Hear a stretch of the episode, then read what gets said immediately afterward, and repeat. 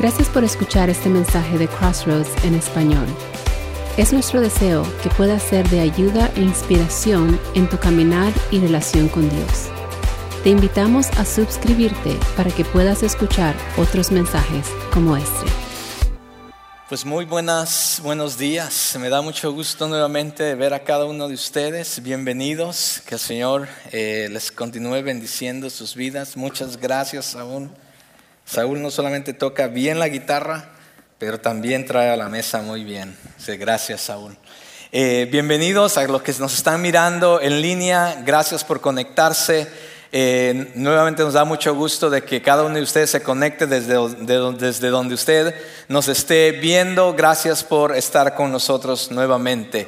Si usted es miembro de Crossroads, de los estoy hablando de los que están en línea, eh, bueno, un día estaremos este, eh, esperándole, queremos verle, estamos ansiosos, eh, ya estamos todos los domingos regularmente, gracias a Dios, hasta por supuesto, hasta que algo, cambie, pero mientras estamos aquí también eh, presentes para continuar adorando al Señor. Y si usted todavía está decidiendo quedarse en casa, pues ahí donde está, siempre tome este tiempo, esta hora de estar con nosotros y Adore al Señor ahí en la sala de su casa y por supuesto abra su corazón también al mensaje de su palabra. Así es que gracias a los que están aquí. Eh, veo que hay unos que están hasta allá atrás. Ah, muy bien. Eh, bien, pues este, voy a pedirle que abran su Biblia en Mateo 5. Estamos en el capítulo 5 de Mateo. Y bueno, después de esa canción de paz, este, mientras eh, el, equipo de adoración cantaba esa hermosa canción de paz, yo decía, Dios mío, ¿cómo, ahora cómo les digo lo que les voy a predicar? Porque no tiene nada que ver con paz. Así es que prepare su corazón a la palabra del Señor. Eh, porque estamos a punto de terminar esta serie. ¿Cuántos han disfrutado esta serie de punto de mira? Tenemos creo que alrededor de siete, ocho semanas más o menos que comenzamos esta serie eh, y el próximo domingo estaremos cerrando esta serie y en dos domingos estaremos comenzando una nueva serie, así es que no se quiere perder ninguno de los próximos dos domingos para terminar esta serie y comenzar una nueva serie.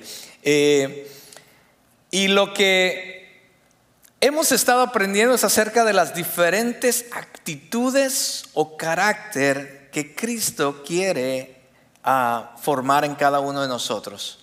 Lo que hemos estado estudiando en esta serie no, no, tiene, no, no tiene que ver con ser bendecido, dichosos, algunos, inclusive algunas personas han escuchado que dicen mil veces feliz. Bueno, sí trae felicidad, pero no es lo que las bienaventuranzas realmente quieren enseñar. Y en las últimas semanas hemos estado viendo lo que realmente Cristo ha tratado de decirle a la iglesia y a nosotros los cristianos.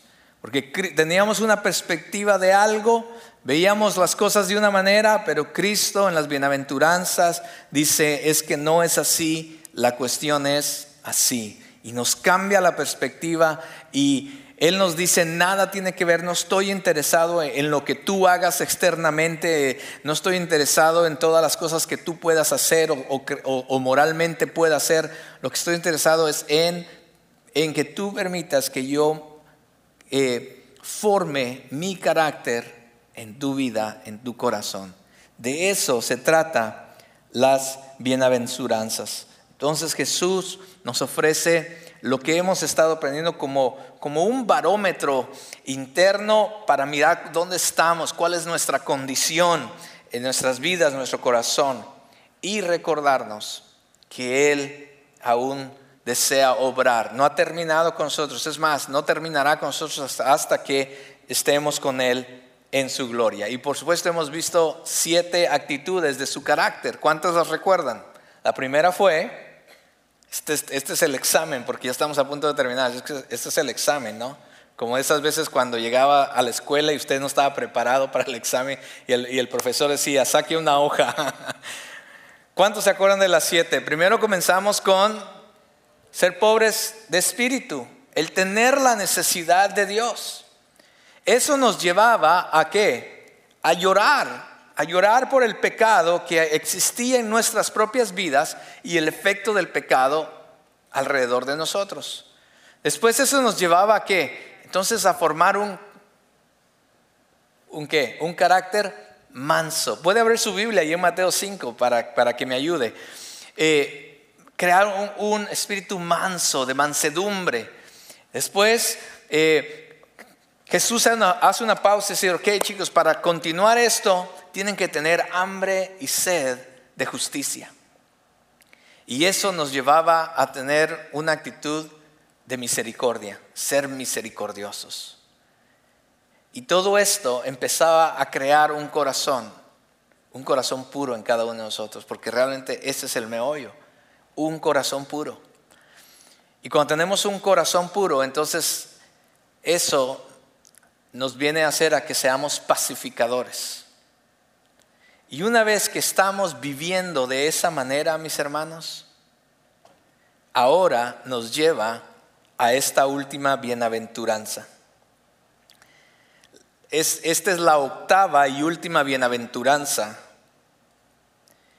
Y esta bienaventuranza que vamos a ver hoy es el resultado o la consecuencia de estar viviendo de la manera de las siete primeras que, que conocimos. Entonces, si estamos viviendo de esa manera, de esas siete actitudes del carácter de Cristo que hemos visto en las últimas siete semanas, lo más probable y lo más seguro es que esta octava bienaventuranza vendrá a ser una realidad en la vida de aquellos que están viviendo de acuerdo a estas siete bienaventuranzas primeras. ¿Está conmigo?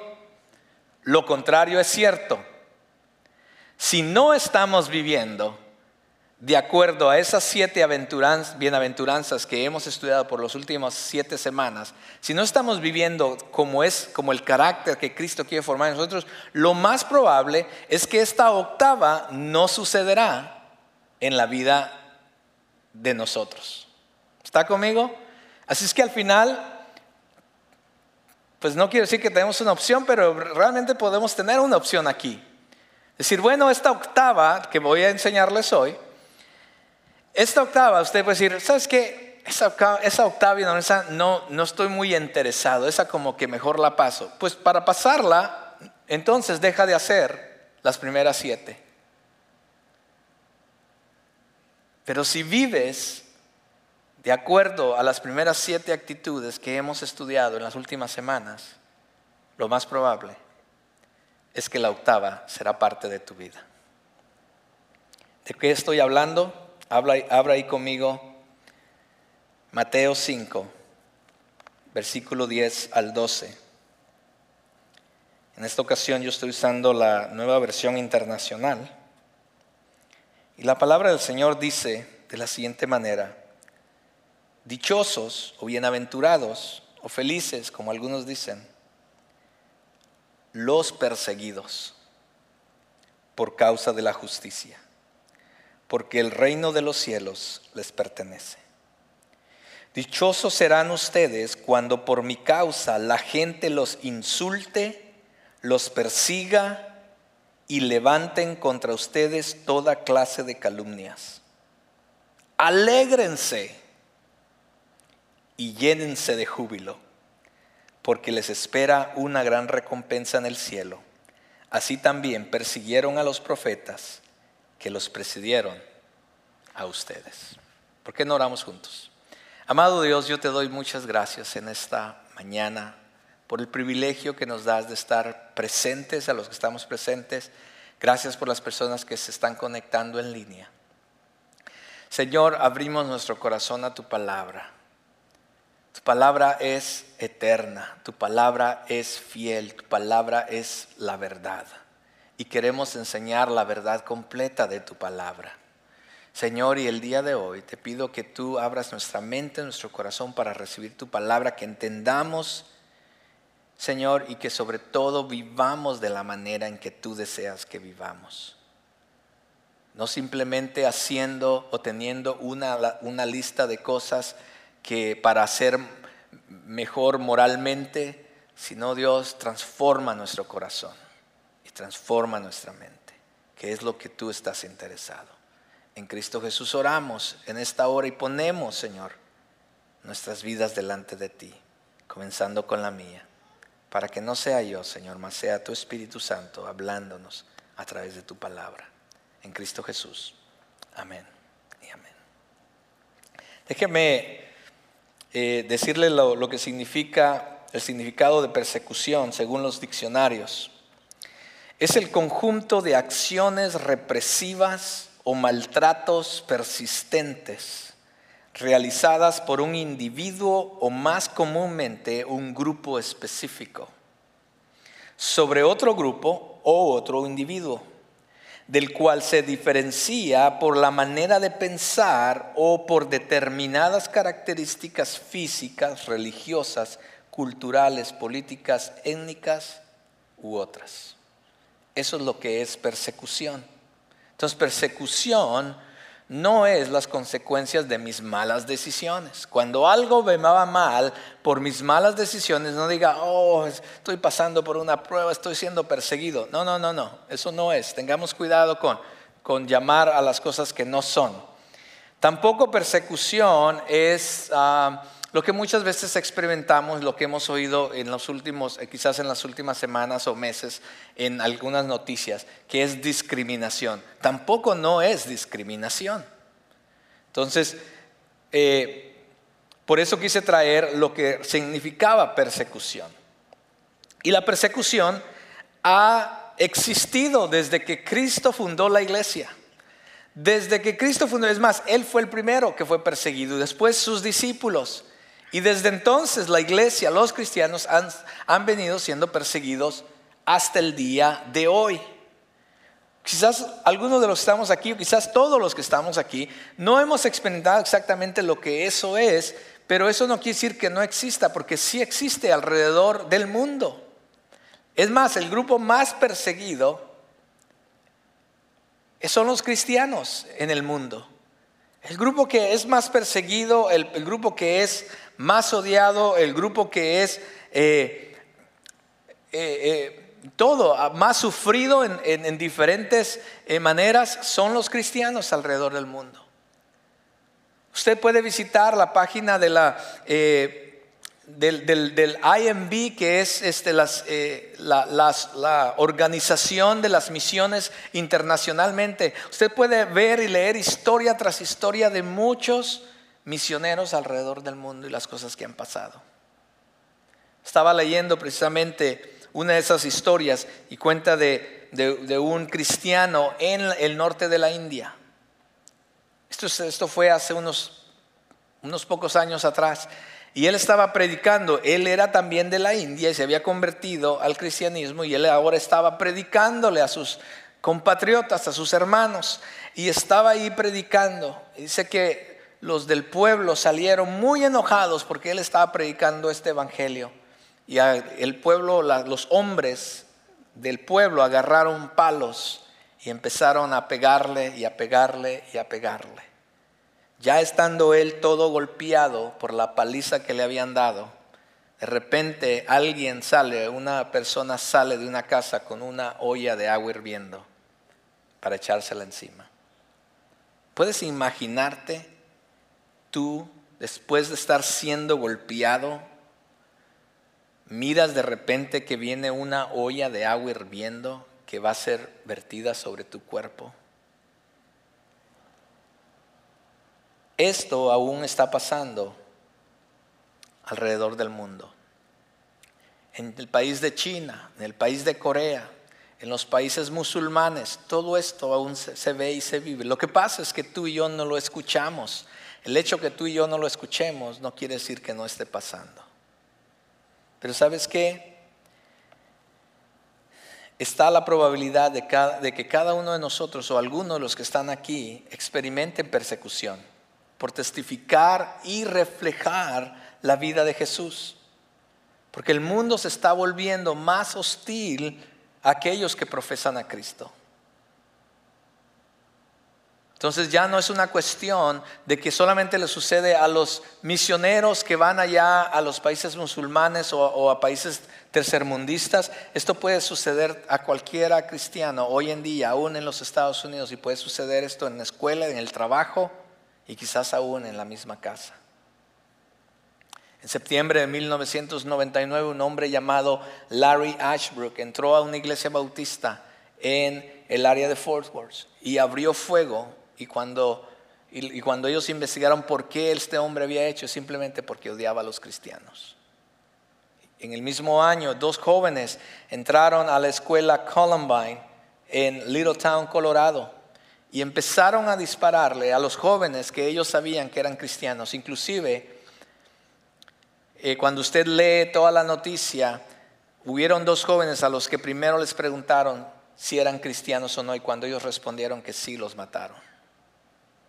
Esto pasa hoy en día, es una realidad en la que muchos cristianos ya han pasado, están pasando y quizás algunos de los que están aquí o quizás de los que nos están viendo, si realmente somos cristianos, si realmente eh, vivimos la vida y el carácter de Cristo, lo más probable es que algunos de nosotros vamos a pasar por eso. Y la pregunta es, ¿estás listo? ¿Estás listo? Yo sabía que estaban cantando paz de Dios, pero este mensaje quizás es todo lo contrario de la paz de Dios. Que la pregunta es, ¿estás listo? Aunque podemos tener paz, ¿cierto, Rafa? Podemos tener paz en medio de la persecución. El primer punto que, quiero que nos llevemos el día de hoy son dichosos los perseguidos porque expone su vida piadosa. Los perseguidos, mis amados, son aquellos creyentes que viven o están viviendo esas siete actitudes del carácter de Cristo de las que hemos venido aprendiendo en las últimas semanas. Es más, podemos decir que el experimentar el empezar a vivir de esa manera nos va a llevar a experimentar esta última bienaventuranza. Es que todos los que desean vivir una vida piadosa, todos aquellos que desean vivir una vida como Cristo, lo más probable es que serán perseguidos de alguna u otra manera. Segunda de Timoteo dice, asimismo serán perseguidos todos los que quieran llevar una vida piadosa en Cristo Jesús. Es un hecho. El pastor Joe MacArthur tiene una iglesia en el estado de California. Él dijo lo siguiente, todo creyente fiel tendrá cierta resistencia y el ridículo del mundo, mientras que otros, para los propios propósitos de Dios, soportarán un sufrimiento extremo. Interesantemente, en las últimas semanas este pastor ha estado siendo atacado por el mismo estado de California. Él decidió abrir su iglesia para tener servicios presenciales, a lo cual el Estado le mandó que cerrara la iglesia y él no hizo caso. Le, mandaron a poner orden de, arresto y mil dólares al día por tener la iglesia abierta. Gracias a Dios, la semana pasada, después de ir de un lado hacia otro, gracias a Dios finalmente le permitieron mantener la iglesia abierta. Pero por semanas él estuvo bajo esta situación. Es más, hasta, hasta los mismos personas cristianas lo criticaron por hacer esto. Las mismas personas cristianas lo estaban criticando por qué estaba abriendo, porque ahorita en California no se puede abrir ninguna iglesia, todas están cerradas. Y él tomó la decisión de tener servicios presenciales. Ahora, esto no significa, mis amados, que estemos buscando la persecución, ¿no? miremos dónde, dónde están perseguidos. Oh, voy a ir a este país porque ahí están, siendo perseguidos los cristianos. Me voy a ir para ahí para ser perseguido. De eso no está hablando tampoco la palabra del Señor. Pero tampoco no, debería de sorprendernos si en nuestras vidas la persecución llega. Jesús dijo que, el siervo no es más que su Señor. Si Jesús mismo pasó por persecución, si Jesús mismo sufrió y también sus discípulos, entonces no nos sorprenda que posiblemente algunos de nosotros también pasemos por eso. sus discípulos. Jacobo fue decapitado. Felipe fue azotado, encarcelado y después crucificado. Mateo fue asesinado a espada. Santiago, el medio hermano de Jesús, fue arrojado desde la parte más alta del templo y cuando se dieron cuenta que todavía estaba medio vivo, lo golpearon hasta que muriera. El otro Santiago fue cortado en pedazos. Pedro fue crucificado boca abajo. Andrés, Judas, Tadeo y Simón, el celote, fueron crucificados. Tomás fue asesinado a través de una lanza y Juan sufrió quemaduras de aceite hirviendo y después fue exiliado a la isla de Patmos, donde murió como prisionero. Estos fueron los primeros discípulos de Jesús. Jesús nunca enseñó, mis amados hermanos, un evangelio de prosperidad como muchas veces, como en muchas iglesias, como muchos pastores, si les podemos llamar pastores, están enseñando el día de hoy. Sino al contrario, Jesús predicó un evangelio de persecución. ¿Sabía usted eso? No enseñó que seguirlo sería una vida llena de prosperidad, de bienestar, ni tampoco enseñó que su religión sería una religión de conveniencia. Más bien enseñó que para seguirlo tendríamos que negarnos a nosotros mismos y tomar nuestra propia cruz y seguirlo. Y la cruz, el instrumento de la cruz, es un instrumento de tortura, de persecución y muerte. Entonces, aquellos que nos llamamos cristianos tenemos que entender esto. Tenemos que estar claros que por qué estamos siguiendo a Jesús. Porque si estamos siguiendo a Jesús por una conveniencia, o si estamos siguiendo a Jesús simplemente para que las cosas nos vayan bien en la vida, estás en el lugar incorrecto. Y estás siguiendo al incorrecto Jesús. Porque el Jesús de la Biblia Cristo. Nos manda a tomar nuestra cruz. Y eso quiere decir morir a nosotros mismos. Eso quiere decir tortura y persecución. Pero esto, cuando esto pase en nuestras vidas, cuando, cuando alguna dificultad, alguna persecución venga a nuestras vidas y la tenemos que enfrentar por seguir a Cristo, esto nos debería de alguna manera alegrar, como lo vamos a ver más adelante, porque esto realmente está señalando a Cristo en nuestras vidas. Y cuando hacemos eso, otras personas pueden conocer a Cristo de una manera que no lo conocían antes. Segunda de Corintios 4, Pablo dice, pero tenemos este tesoro en vasijas de barro para que se vea que tan sublime poder viene de Dios y no de nosotros. Nos vemos atribulados en todo, dice Pablo, pero no abatidos, perplejos, pero no desesperados, perseguidos, pero no abandonados, derribados, pero no destruidos. Donde quiera que vamos, siempre llevamos en nuestro cuerpo la muerte de Jesús, para que también su vida se manifieste en nuestro cuerpo. Esa es la razón. Esa es la razón del sufrimiento. Cada vez que nosotros decidamos llevar una vida piadosa, una vida conforme a la voluntad de Dios, algo de esto puede suceder. Pero hermanos, no se entristezcan, no digan, híjole, pues entonces a qué me metí, o sea, yo, esto nadie me lo había enseñado antes, ¿cómo? ¿Cómo? Eso, eso estaba en letras pequeñas. Hermanos, esto de lo que les estoy hablando hoy es un regalo. Y usted dirá, bueno, ¿cómo un regalo? ¿Cómo puede ser un regalo? O sea, podemos estar de acuerdo que la, persecución va a venir eh, en algún momento a muchos cristianos, pero ¿cómo puede ser un regalo, pastor? ¿No está usted exagerando diciendo que es un regalo? ¿Cómo puede ser un regalo? ¿Cómo puede ser la persecución una bendición para nuestras vidas? Porque la persecución, La razón por la que digo es un regalo es porque la persecución confirma una auténtica relación con Dios. La persecución confirma de qué manera estamos viviendo nuestras vidas. Alguien una vez dijo que la persecución es el certificado de autenticidad cristiana.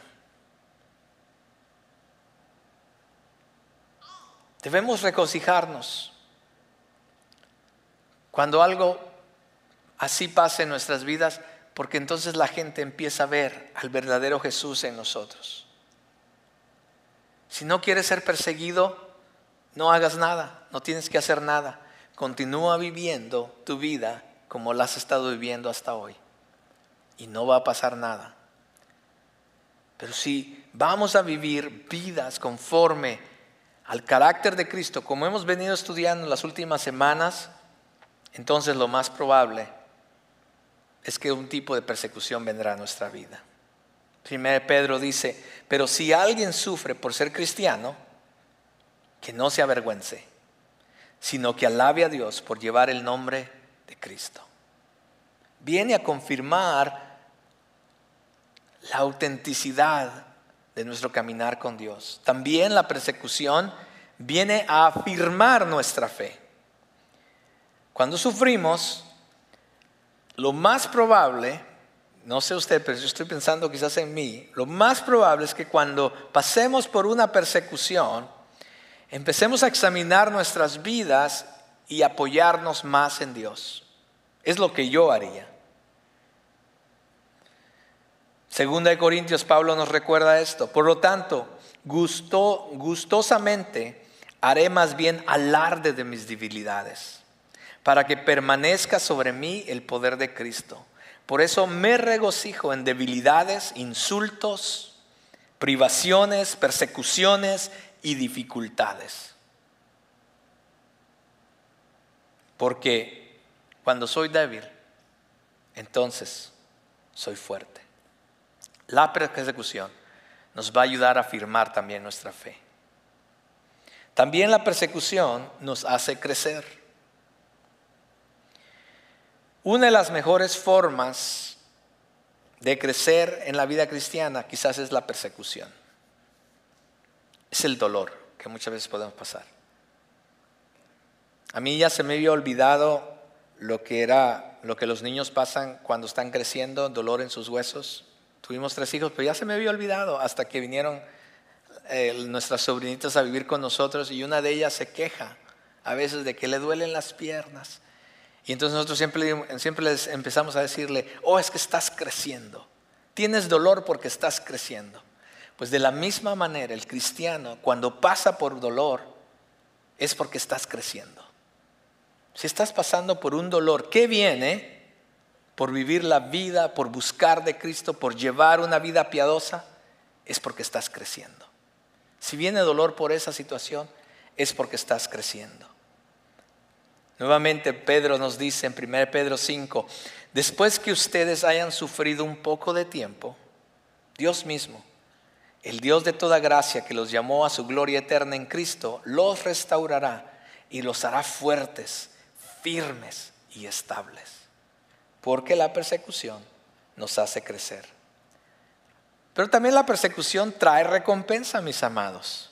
La palabra de Dios también nos habla de que la persecución otorga una recompensa. Y dice la palabra de Dios que es la corona de la vida en, Apocalipsis. En un momento lo voy a leer. Entonces, cada vez que venga una persecución, cada vez que estemos pasando por una situación fuerte debido a nuestra fe, debido a que queremos vivir una vida conforme a la voluntad de Dios, pongamos nuestra mirada no en eso que nos está pasando, sino pongamos nuestra mirada en el galardón, en el regalo, en, en lo que Dios tiene preparado para nosotros, aquellos que permanecemos fieles. Apocalipsis dice, no tengas miedo de lo que estás por sufrir. Te advierto que algunos de ustedes el diablo los meterá en la cárcel para ponerlos a prueba y sufrirán persecución, dice Juan. Sé fiel hasta la muerte y yo te daré la corona de la vida. Hay una recompensa por la persecución. Mi punto número 12, son dichosos los perseguidos porque sufren por la causa de Cristo o sufren por causa de Cristo. El texto no dice bienaventurados o dichosos o felices porque están pasando un mal momento. Tampoco dice bienaventurados porque les está yendo mal, porque tomaron malas decisiones. Tampoco dice bienaventurados porque no los quieren por tener un mal carácter o mal genio con medio mundo y ahora nadie te quiere, has dado mal testimonio, pero bienaventurado eres. Eso no es lo que la palabra de Dios dice, sino como leímos en el texto, dice que bienaventurados aquellos que son perseguidos por causa de la justicia. Aquellos que buscan la justicia, la piedad, el cómo vivir como Cristo, son los que realmente serán perseguidos. Hay una consecuencia cuando deseamos, cuando el cristiano desea vivir de esa manera. La vida que vivimos, mis amados, el día con día, debe reflejar la piedad, la justicia, la vida de Cristo en nosotros. Entonces, cuando la palabra de Dios habla de esa justicia, se refiere a vivir, el caminar rectamente, siguiendo y viviendo de la manera en que Jesús vivió. La justicia tiene que ver o significa el, el verse o el actuar nosotros genuinamente como Jesús, vivir como Jesús vivió.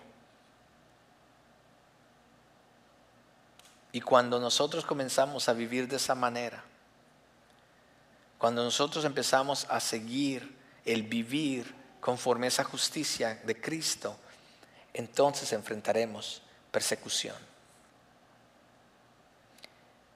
Y la persecución que vendrá a nosotros será quizás parecida a la que Cristo sufrió y la que los apóstoles sufrieron y la que mayoría de cristianos ha sufrido. Y esta se manifiesta en, tres diferentes maneras. Vendrán insultos verbales, palabras abusivas de burla quizás, difamar abiertamente la reputación de otra persona, abuso verbal, lenguaje insultante, pero Lucas nos recuerda que dice, dichosos ustedes cuando los odien, cuando los discriminen, los insulten y los desprestigien por causa del Hijo del Hombre. Recordemos estas cosas. De repente quizás otra, otra manera que, que seremos perseguidos, mis amados, es por ataque físico. Todo mundo sabe lo que los primeros cristianos pasaron cómo fueron arrojados a la arena con los leones quemados en la hoguera. Nerón los llenaba ah, de brea para encenderlos, para usarlos como antorchas en la noche, para alumbrar la ciudad, las calles de la ciudad y los jardines. Los cosía con pieles de animales y después soltaba a sus perros de casa para que los destrozaran. Fueron torturados, flagelados, quemados, les arrancaron los ojos, mutilaron sus cuerpos, les quemaron las manos, los pies, les arrojaron aceite hirviendo, les quitaron la piel y sigue un número más y más y más. Yo creo que usted ya más o menos vio, ¿no? Dice, pastor, ¿qué clase de mensaje es este hoy? Está asustando hasta mis hijos. Yo quiero que usted y sus hijos conozcan la verdad del Evangelio. El Evangelio y aquellos que se llaman cristianos, seguidores de Jesús, no podemos pensar que la vida cristiana es simplemente para vivir bien. Creo que muchos de nosotros estamos cansados. Yo en algún momento, mis amados, pasé por eso me empezaron a enseñar que el Evangelio era algo de conveniencia. Que mi fe, me enseñaron que mi fe y mis oraciones era la manera en que yo sobaba la lámpara maravillosa. Y entonces Dios se aparecía, le pedía mis deseos y todo iba a estar bien. Ese evangelio no es el evangelio que enseña la palabra de Dios. Jesús dijo, toma tu cruz y sígueme. Tenemos que entender lo que eso significa, mis amados. Si no quieres pasar por eso, a mis amados, está bien, no tienes que pasar por eso. Si tú no quieres pasar por lo que estamos viendo hoy, simplemente vive tu vida normal, olvídate de las cosas de Dios. Pero si tú genuinamente quieres ser un seguidor de Jesús, esto, lo que estamos viendo hoy, es parte de la realidad de aquellos que quieren seguir y vivir como Cristo. Vendrá acusaciones falsas en contra de ti, toda clase de maldades, palabras injuriosas, difamatorias, sobre todo a tus espaldas.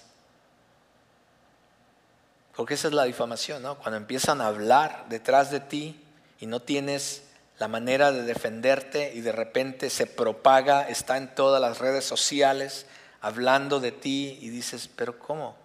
Señor, yo traté simplemente de vivir una vida piadosa, una vida como tú deseabas. La situación en la que vivimos y el mundo en que vivimos, mis amados, es, solamente tiene dos opciones. Las personas o reciben el amor de Dios y lo aman a Él, o rechazan el amor de Dios y rechazan también a aquellos que lo aman a Él. Juan en 15 nos dice, si el mundo los aborrece, tengan presente que antes que a ustedes me aborreció a mí, está Jesús hablando. Si fueran del mundo, el mundo los amaría como a los suyos. Si el mundo nos ama, hermanos, si en nuestro trabajo saben que soy cristiano y nos aman, tenemos que cuestionar qué tipo de cristianismo estamos reflejando en nuestro trabajo. Si nos aman afuera,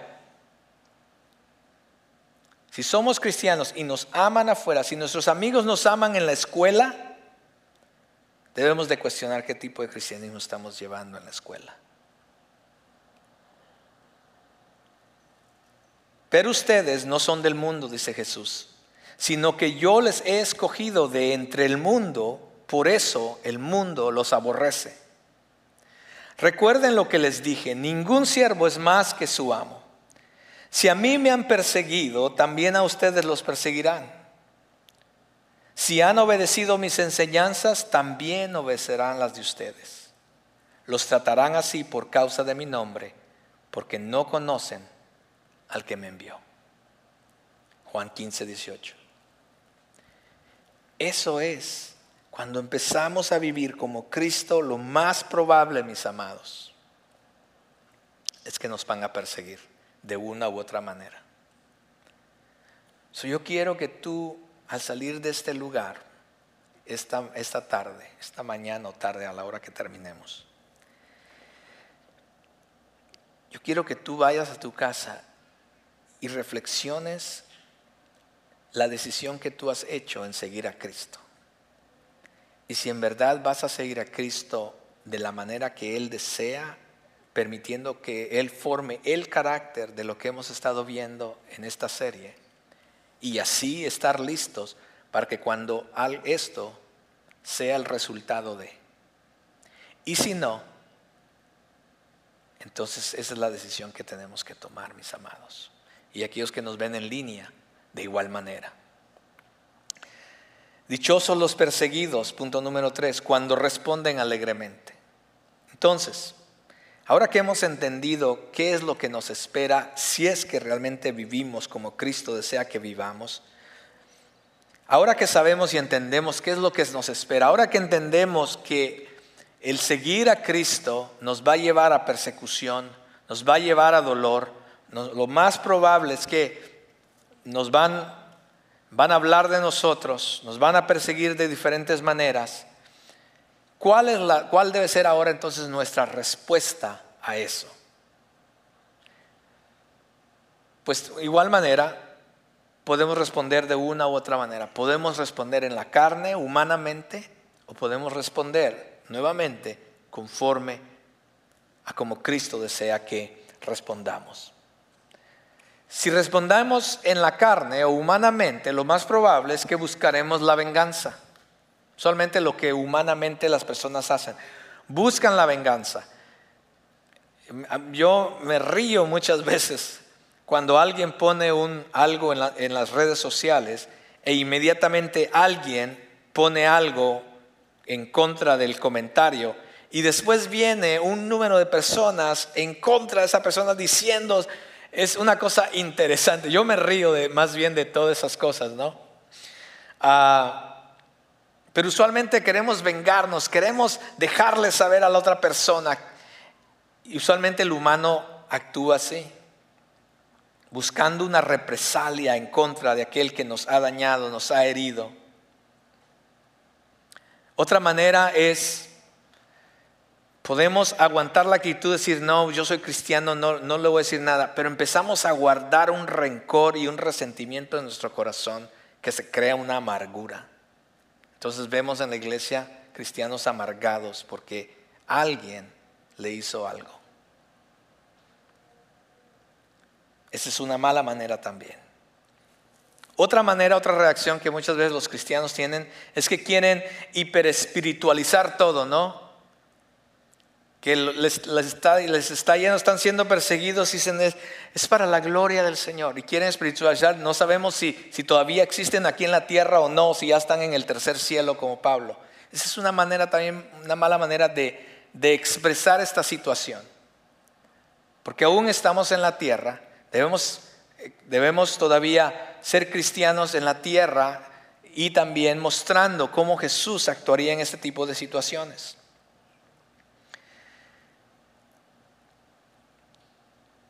Entonces, ¿cuál es la respuesta o la mejor manera de eh, responder a este tipo de cosas? Bueno, una de las cosas interesantes que mientras estudiaba esto encontré es que Jesús reaccionó a este tipo de cosas de una manera. Y una de esas maneras es buscando una salida, de una manera práctica una de las maneras de responder a la persecución o a lo que estamos pasando es buscar la salida. Jesús mismo lo hizo.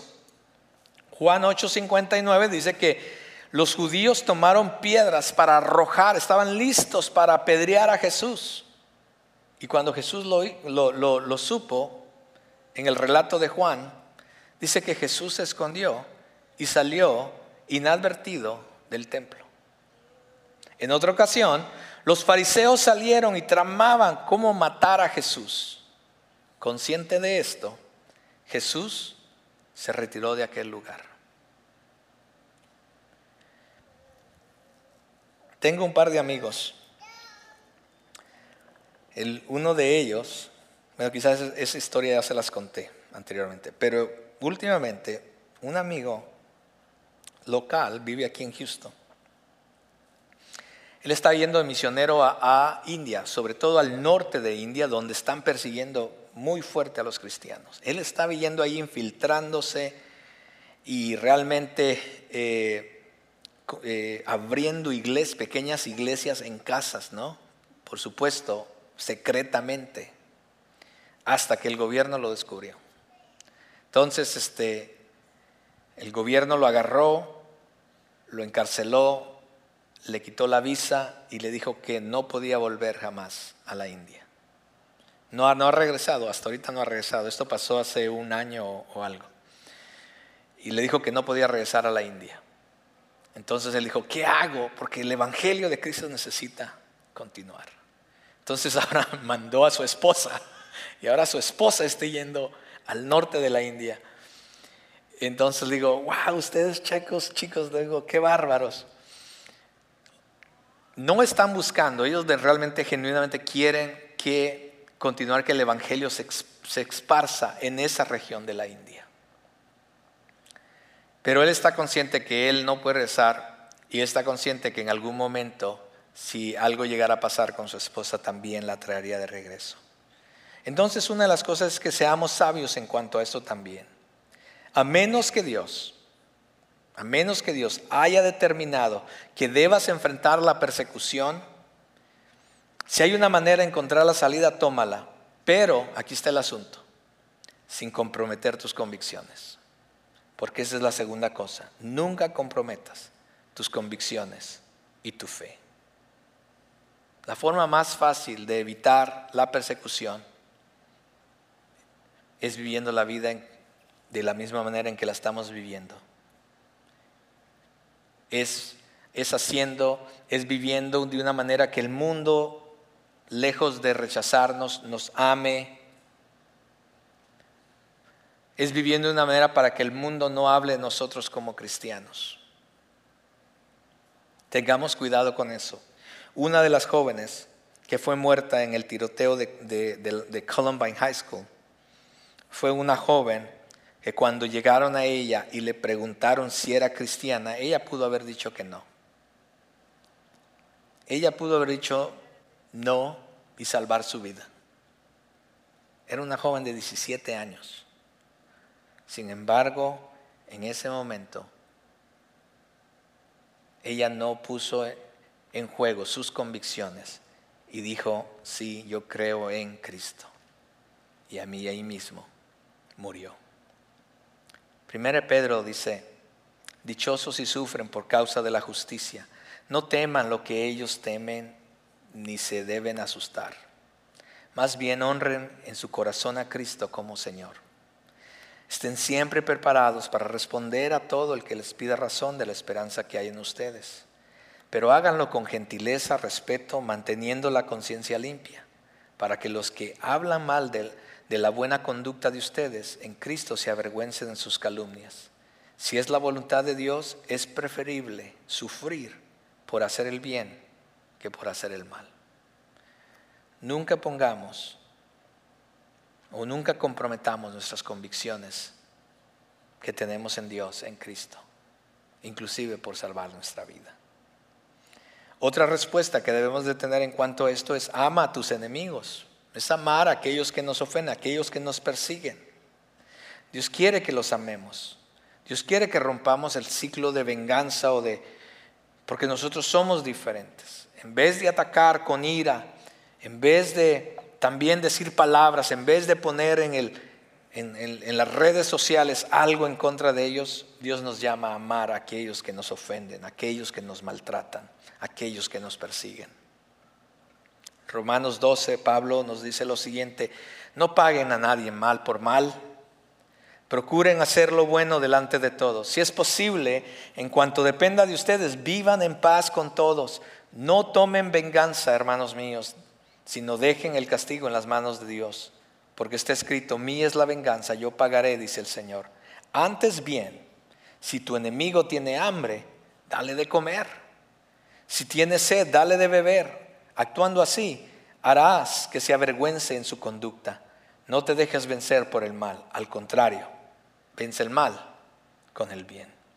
Y otra acción, otra manera de otra respuesta como nosotros cristianos en cuanto a aquellos que nos persiguen, nos insultan, es orar por, por ellos, orar por ellos.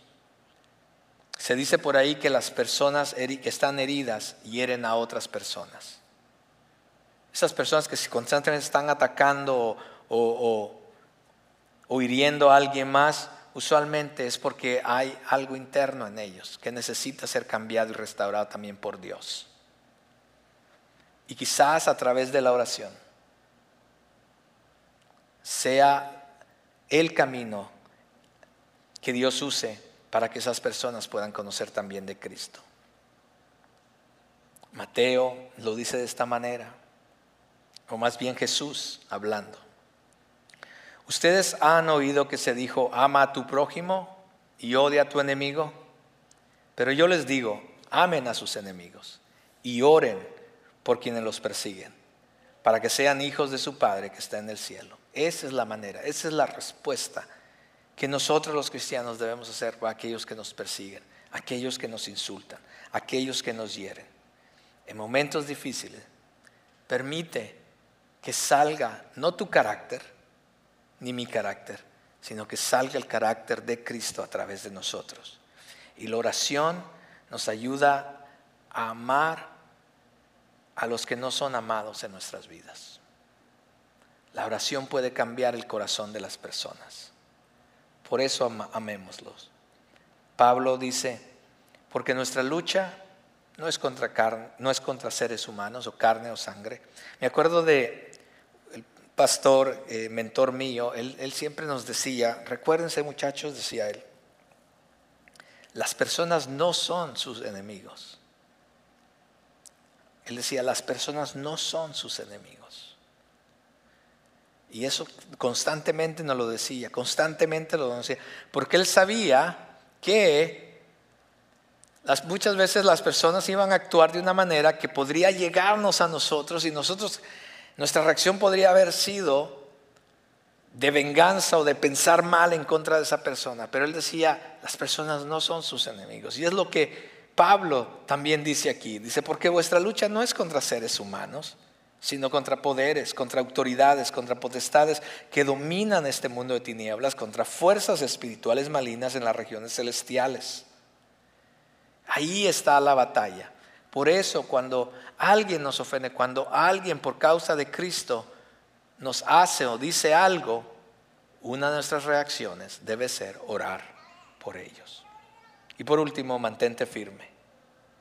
Mantente firme en medio de la persecución, en medio de todo lo que venga por causa de Cristo, por causa de seguir la justicia de Cristo. Mantengámonos firmes, declarando la bondad de Dios en nosotros. Pablo en 1 Corintios dice, por lo tanto, mis queridos hermanos, manténganse firmes e inconmovibles, progresando siempre en la obra del Señor, conscientes de que su trabajo en el Señor no es en vano. Hay una promesa al final de estos versículos. Interesantemente, la promesa que se hace aquí en la última bienaventuranza es la misma que se hace en la primera bienaventuranza. En la primera bienaventuranza, el ser pobre de espíritu, dice que aquellos que son pobres de espíritus, de ellos será el reino de los cielos. Y termina las bienaventuranzas Jesús diciendo que aquellos que son perseguidos,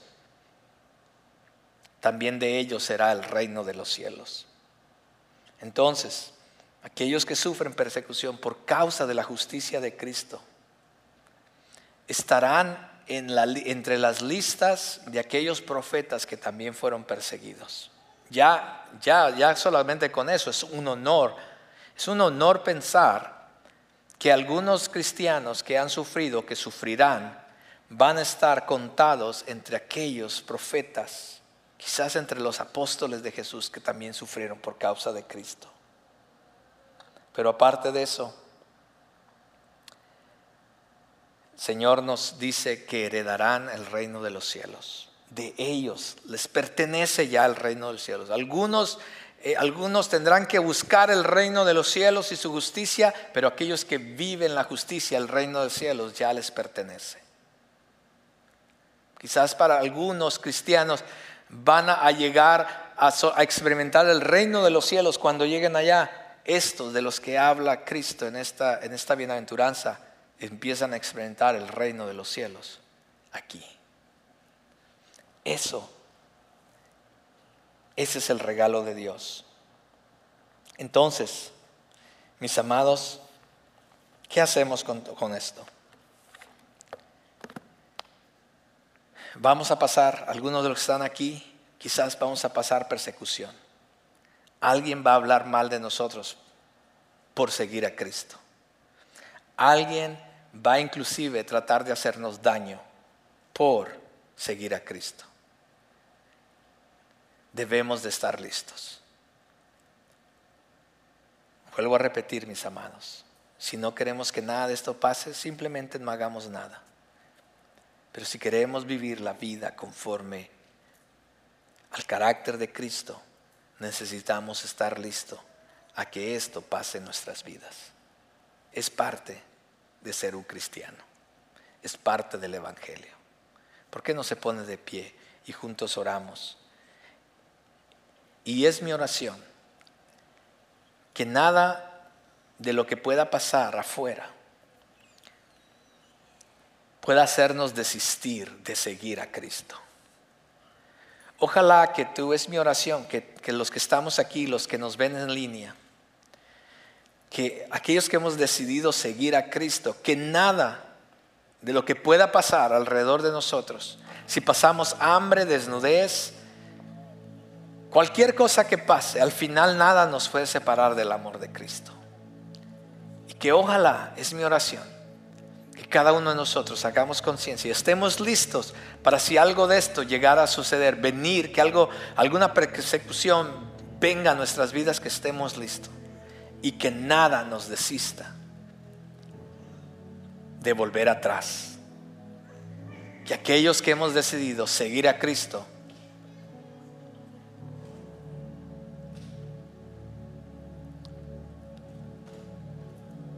que estemos conscientes de esto y que esto más bien nos haga aún más afirmar nuestro deseo por seguir a Cristo y que nada ni nadie nos hará mirar atrás ni regresar. Una vez que tú y yo pongamos nuestra mano en el arado, no volteemos más hacia atrás, a pesar de lo que pase. Pongamos nuestra mirada en Cristo. Señor, es mi oración que cada uno de mis hermanos, que su fe sea, Señor, afirmada, afianzada, que tu carácter, Señor, sea desarrollado en cada uno de nosotros. Y si esto nos lleva, el resultado de todo esto, Señor, es sufrir persecución, que así sea para tu gloria. Para que tú seas glorificado aún, Señor, en nuestra persecución aún Señor en nuestro dolor, tú seas glorificado.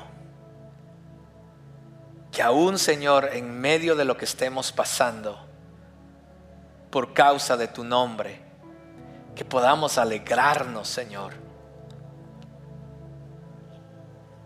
No solamente porque tendremos un galardón, tendremos Señor algo esperando para nosotros en la eternidad pero simplemente, Señor, porque esto nos indica, oh Dios, que nuestras vidas realmente están reflejándote a ti.